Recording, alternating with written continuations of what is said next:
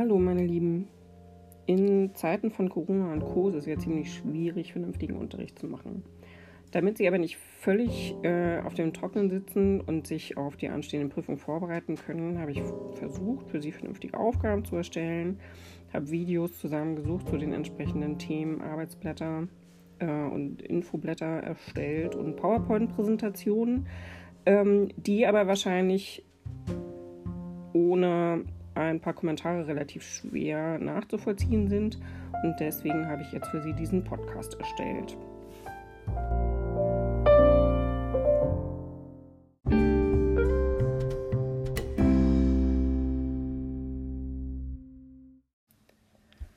Mit dem Film haben Sie hoffentlich äh, schon so eine grobe Vorstellung davon bekommen, wie die Immunabwehr funktioniert. Jetzt müssen wir das Ganze leider noch ein bisschen mit Fachbegriffen untermauern und ein bisschen verschriftlichen. Und dafür nehmen Sie sich bitte die PowerPoint-Präsentation Teil 2, Physiologie des Immunsystems. Zu verstehen, wie die Immunabwehr funktioniert, finde ich persönlich unheimlich schwer. Es gibt so viele Einzelkomponenten und so viele Dinge, die zusammenarbeiten und zusammenspielen, ähm, so dass ich mir selbst auch erstmal einen Überblick verschaffen musste, was gehört denn hier überhaupt alles zur Immunabwehr und was spielt alles eine Rolle. Ähm, ja, bei der Gelegenheit habe ich gleich für Sie eine Übersicht erstellt. Die finden Sie auch wieder bei den Materialien. Ähm, das Ganze heißt Informationsblatt Überblick Immunabwehr. Eine mhm. Geschichte, die alle Bestandteile des Immunsystems zusammenbringt und ich denke, vielleicht eine ganz gute Orientierungshilfe ist, ähm, die man wieder rausholen kann, wenn man anfängt, den Gesamtüberblick zu verlieren. Na, dann legen wir mal los. Stellen Sie sich einfach vor, ich stehe äh, an Ihrem Fenster, gelehnt ans Fensterbrett mit einer Kaffeetasse in der Hand und referiere, wie ich das so gerne tue. Ähm, in der PowerPoint geht es in den Folien 1 bis 3 erstmal darum, was ist überhaupt das Immunsystem? Ja gut, so viel will ich dazu auch gar nicht sagen. Es steht ja auch vieles in den PowerPoint-Folien. Es ist also ein System, das verschiedenste Organe, Zelldaten und Stoffe äh, zusammenfasst, die allesamt äh, dem Schutz des Körpers dienen. Wobei es eben vor allem darum geht, ähm, Krankheitserreger, aber auch schädliche körperfremde Stoffe zu erkennen sie am Eindringen in den Körper zu hindern und sie gegebenenfalls zu bekämpfen, wenn ihnen das Eindringen doch gelungen ist. Ähm, dabei ist natürlich wichtig, dass das Immunsystem gesunde körpereigene Strukturen von diesen krankmachenden Strukturen unterscheiden kann und als harmlos einstufen kann, äh, damit der Körper sich nicht gegen seine eigenen Strukturen richtet. Was es ja gibt, das sind dann die Autoimmunerkrankungen. In den Folien 4 bis 7 geht es um eine Systematisierung des Immunsystems. Es gibt unterschiedliche Aspekte, nachdem das Immunsystem eingeteilt wird. Ich unterteile eben nach äh, angeboren oder erworben und auch nach der Art der Bestandteile in zelluläre und humorale Anteile. Das ist auf den nächsten Folien erklärt.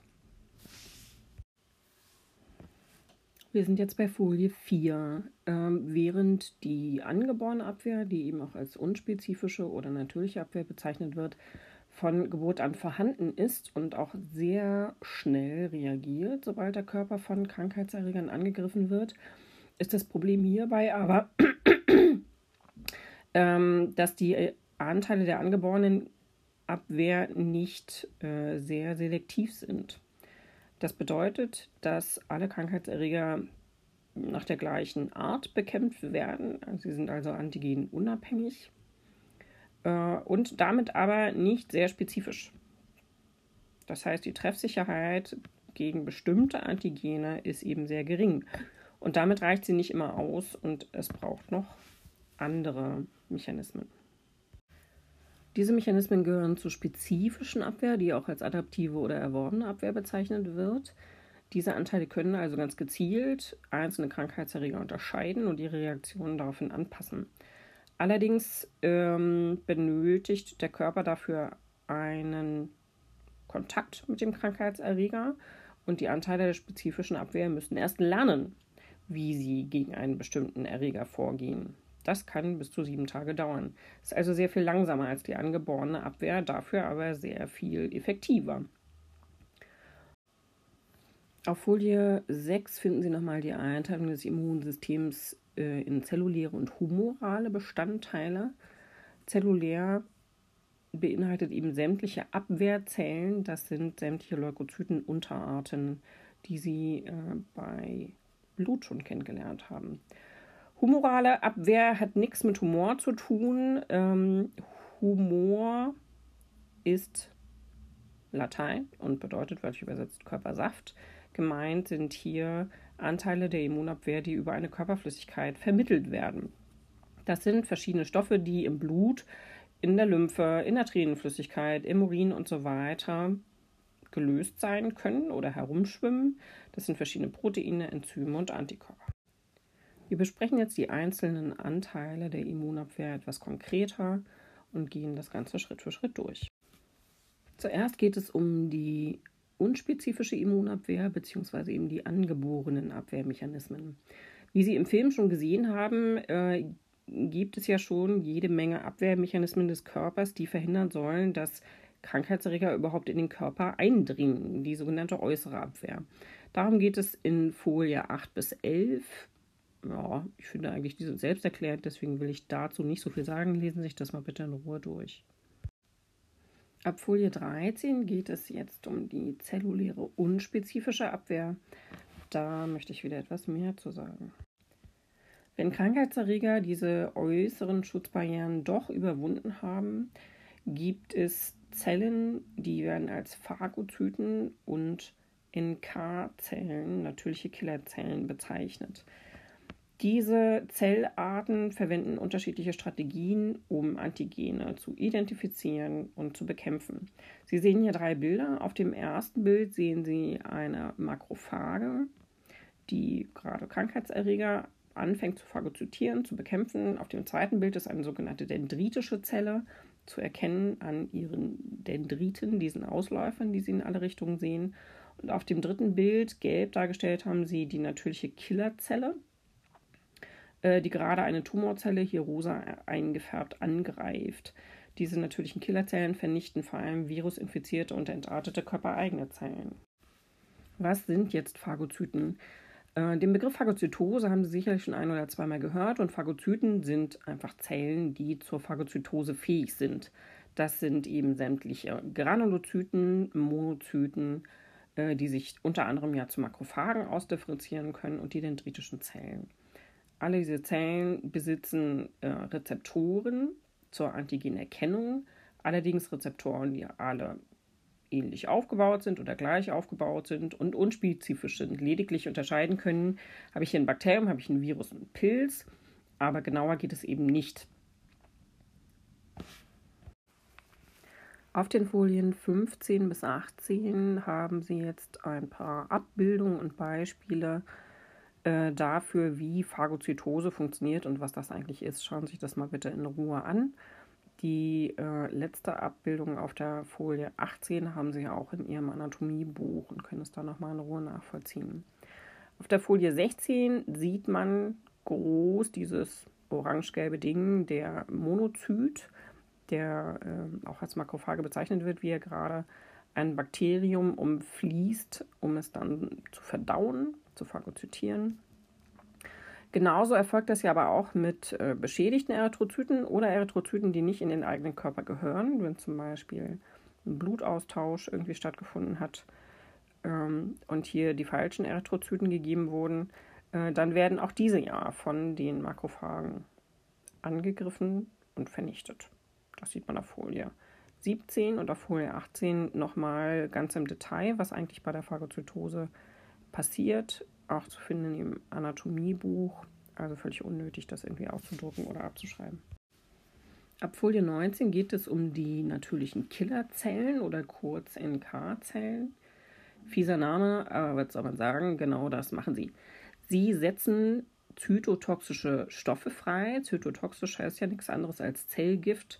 Und mit diesen Zellgiften können sie abnormale Zellen wie Tumorzellen oder auch von virenbefallene Zellen erkennen und abtöten. Diese Erkennung erfolgt über sogenannte MHC-Moleküle. Früher wurden die auch als HLA-Moleküle bezeichnet, haben Sie vielleicht schon mal gehört. Humanes Leukozyten-Antigen. Äh, ja, die andere Bezeichnung ist eben Englisch und neuer, das passiert ja alle naslang. Äh, in der Medizin ist da was umbenannt wird äh, und es auch immer englischer wird. Es gibt zwei Arten dieser MHC-Moleküle, über die die NK-Zellen andere Zellen differenzieren und erkennen können. Und die werden wir jetzt näher besprechen.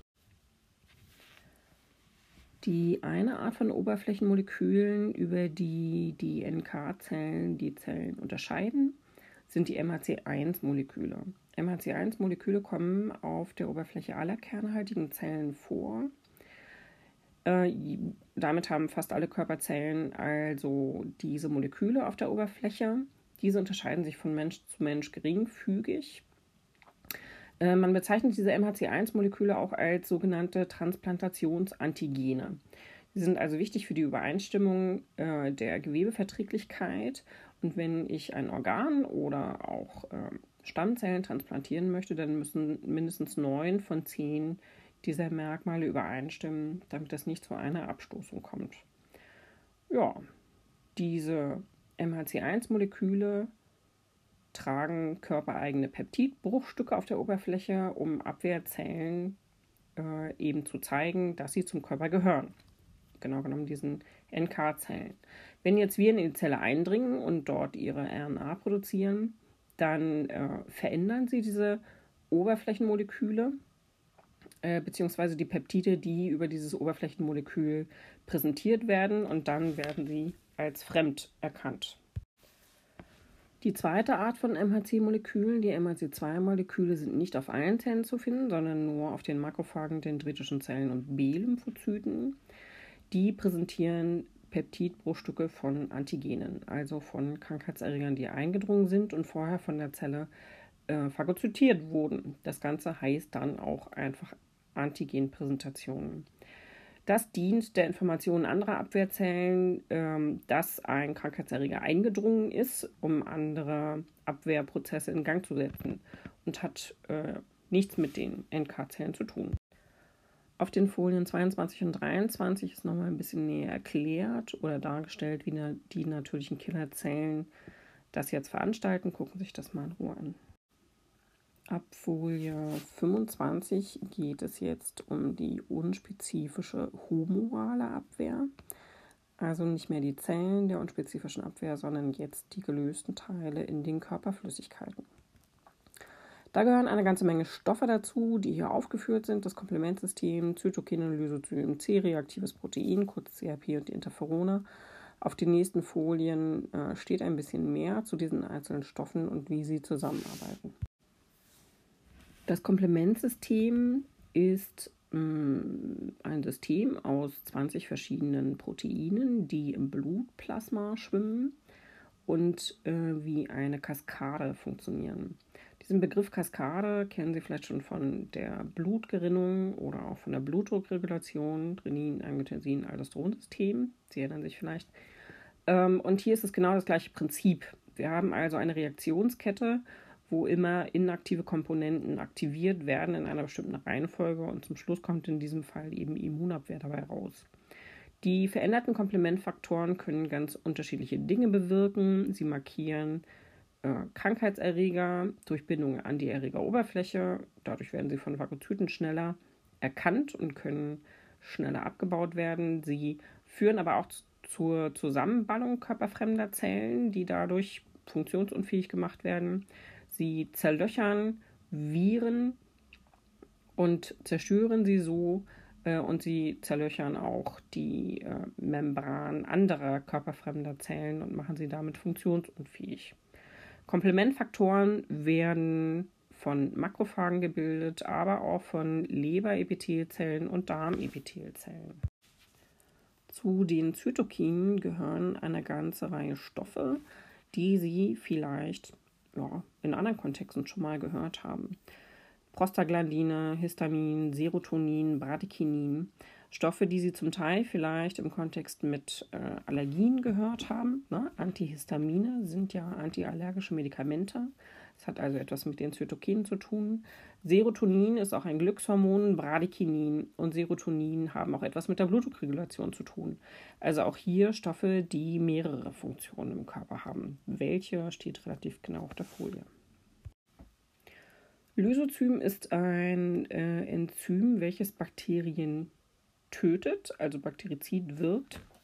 Und zwar greift es die Zellwände gram-positiver Bakterien an, was dann dazu führt, dass Wasser in die Bakterien einströmt und zwar so lange, bis die Bakterien platzen, was sie dann äh, ja, abtötet. Lysozym kommt in den unterschiedlichsten Körperflüssigkeiten vor, aber auch in den Granulozyten und Makrophagen und ähm, werden dann beim Zerfall dieser Zellen freigesetzt ins Blut. Das C-reaktive Protein wird vermehrt von der Leber gebildet, wenn verstärkt Zytokine ausgeschüttet wurden.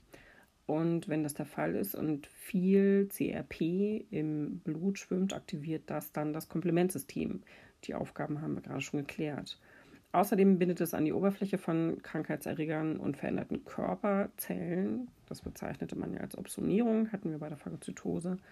Mm, die Geschichte, von der Sie das CRP wahrscheinlich eher kennen, ist aus der Diagnostik, denn das CRP ist, ähm, kann man eben auch super nutzen als unspezifischen Entzündungsmarker. Allerdings dauert es relativ lange, bis das dann ansteigt, ist also ja, nicht besonders schnell. Ähm, und man hat eine Zeitverzögerung in der Diagnostik, wenn man das als Entzündungsmarker nimmt. Interferone sind wieder spezifische Proteine. Diese werden diesmal von den virusinfizierten Zellen selbst gebildet. Und das geht relativ schnell. Wenn diese dann gebildet wurden, werden sie ausgeschüttet aus der Zelle. Äh, das soll verhindern, dass äh, die Virusvermehrung sich auf die Nachbarzellen überträgt und soll damit die Nachbarzellen schützen und außerdem auch die Virenvermehrung in der Wirtszelle eindämmen. Diese Interferone kennen Sie vielleicht auch aus der Therapie. Äh, sie können gentechnisch gewonnen werden und werden dann bei bestimmten Tumorerkrankungen und Virusinfektionen eingesetzt, zum Beispiel bei der äh, chronisch-myologischen Leukämie oder auch beim metastasierten Nierenzellkarzinom oder oberflächlichen Harnblasentumoren hat man ganz gute Erfolge mit der Therapie äh, mit Interferonen. So, das war die unspezifische Immunabwehr. Na, rauchen schon die Köpfe. Aber es hilft nichts, da müssen wir durch. Ähm, jetzt geht es weiter mit der spezifischen Immunabwehr. Die spezifische Immunabwehr greift dann ein, wenn die angeborene Immunabwehr, die unspezifische Immunabwehr nicht ausreicht, um einen äh, Erreger unschädlich zu machen. Das ist doch relativ häufig der Fall. Ansonsten würde man ja nicht krank werden.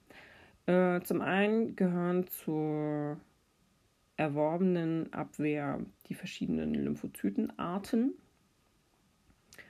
Ähm, und dann benötigt der Körper aber auch noch die dendritischen Zellen als Bindeglied zwischen der unspezifischen und der spezifischen Immunabwehr.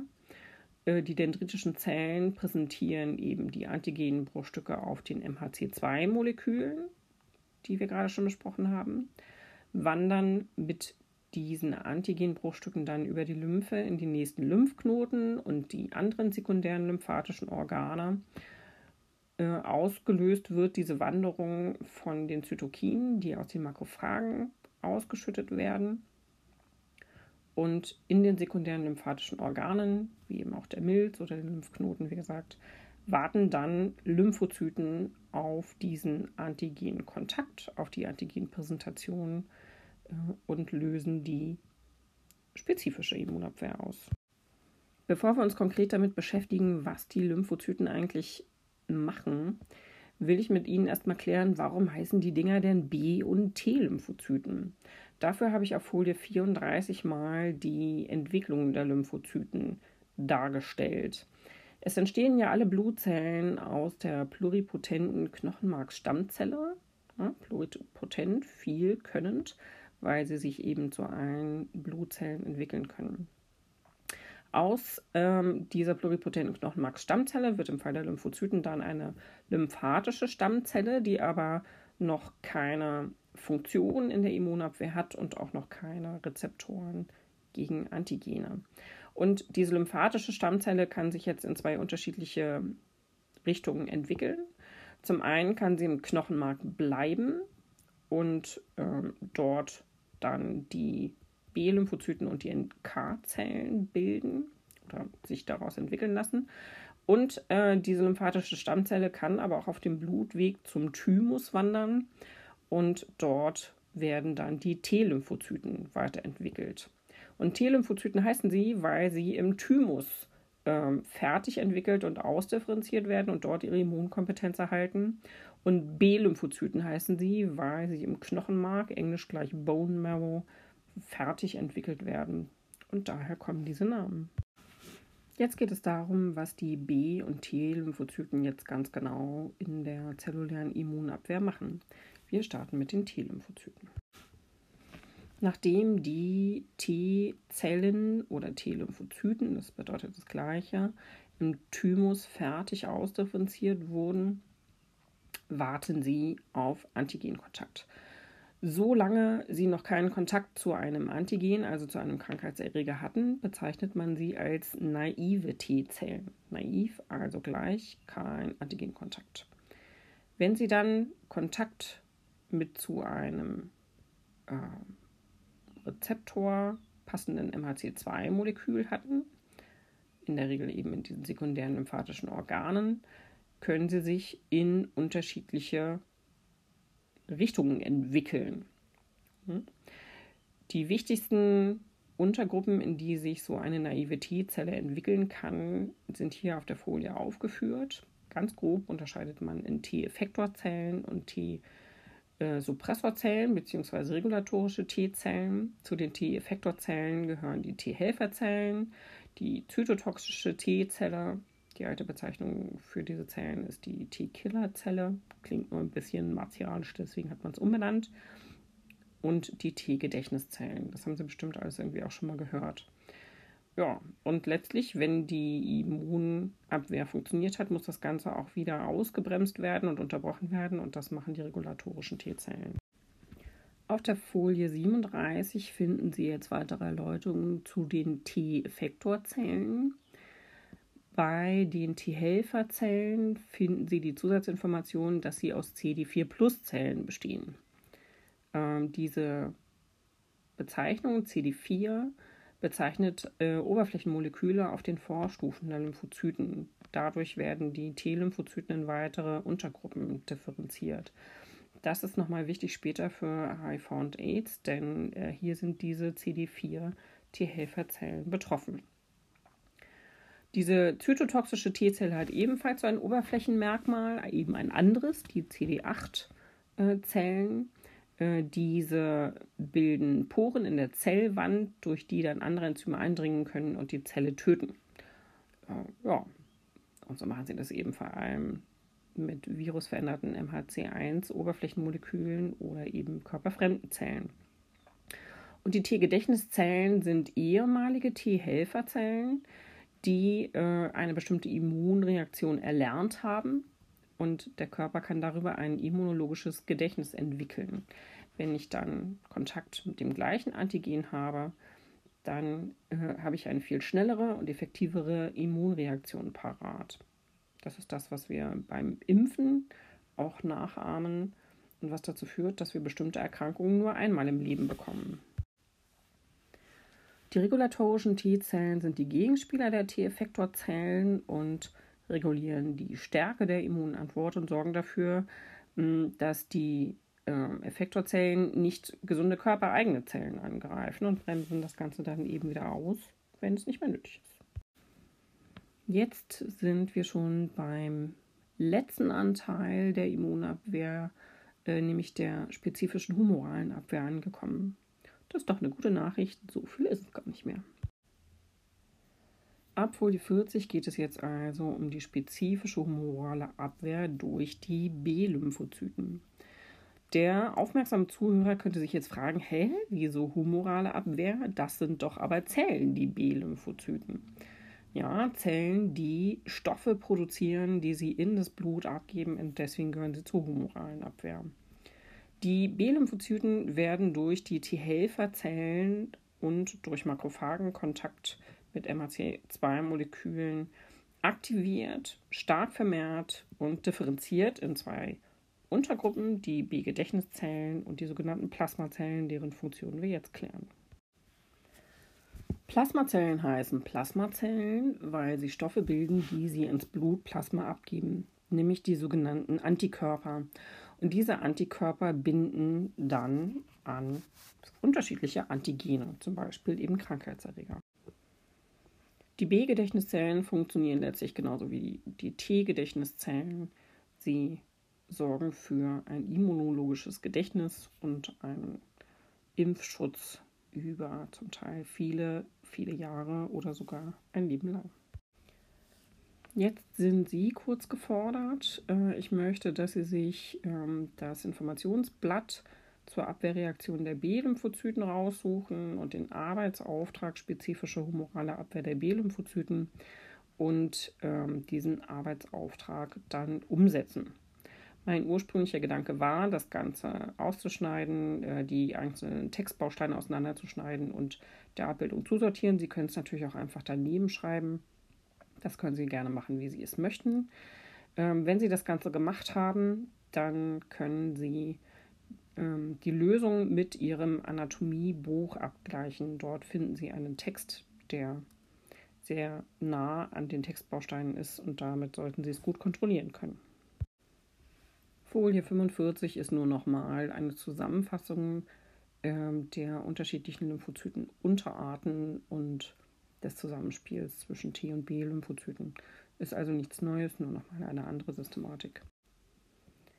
Wenn ein B-Lymphozyt durch ein Antigen stimuliert wird, dann entstehen aus diesem einem B-Lymphozyten äh, mehrere Plasmazellen und mehrere Gedächtniszellen, die aber alle auf den gleichen Krankheitserreger oder auf das gleiche Antigen ausgerichtet sind. Sie produzieren dann also Antikörper mit derselben Antigenspezifität. Diesen Umstand bezeichnet man als monoklonale Antikörper. In der Klinik kursieren unterschiedliche Bezeichnungen für Antikörper. Immunglobuline, Gammaglobuline und Antikörper sind alles das gleiche. Haben Sie also wahrscheinlich auch schon öfter mal von gehört, ohne zu wissen, dass es eigentlich immer das Gleiche ist. Antikörper werden in unterschiedliche Untergruppen oder Antikörperklassen eingeteilt. Und zwar ähm, wird hier eine Unterscheidung nach ihrem Aufbau, aber auch nach ihrer Funktion vorgenommen.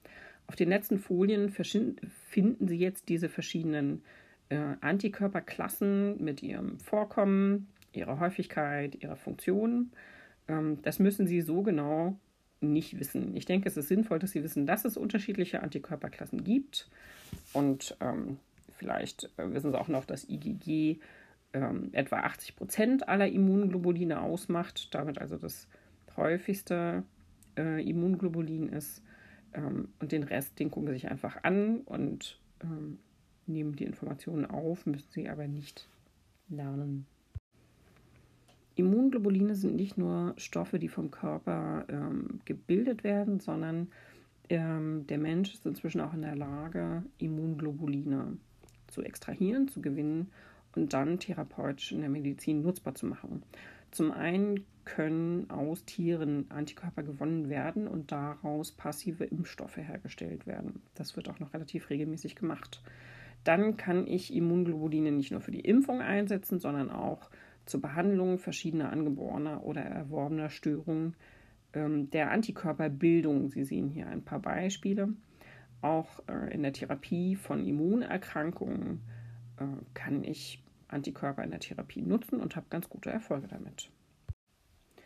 Das waren jetzt wahnsinnig viele Informationen zur Physiologie des Immunsystems. Wenn sie den Überblick da verloren haben, äh, vor allem eben auch, wie die einzelnen Bestandteile hier zusammenspielen, dann nehmen sie sich nochmal diese Übersicht vom Anfang und äh, versuchen das alles ein bisschen zusammenzubringen. Ich finde es eigentlich auch ganz sinnvoll, sich jetzt den Film Immun im Cartoon noch einmal anzuschauen und jetzt aber parallel die gelernten Unterrichtsinhalte äh, mitzulesen und zu gucken, okay, welche dieser kleinen Comic-Geschichten soll denn jetzt welcher Bestandteil der Immunabwehr sein. Und wenn sie das gemacht haben, denke ich, dann müssen sie es für die Prüfung eigentlich überhaupt nicht mehr lernen, weil sie das dann ganz intensiv und kompakt jetzt äh, durchgearbeitet haben. Ja, also meine Empfehlung jetzt noch einmal der Film Immun im Cartoon, dazu parallel diese Geschichten mitverfolgen und dann sind sie für die Physiologie des Immunsystems bestens gerüstet und können sich dann auf die Krankheitsbilder stürzen.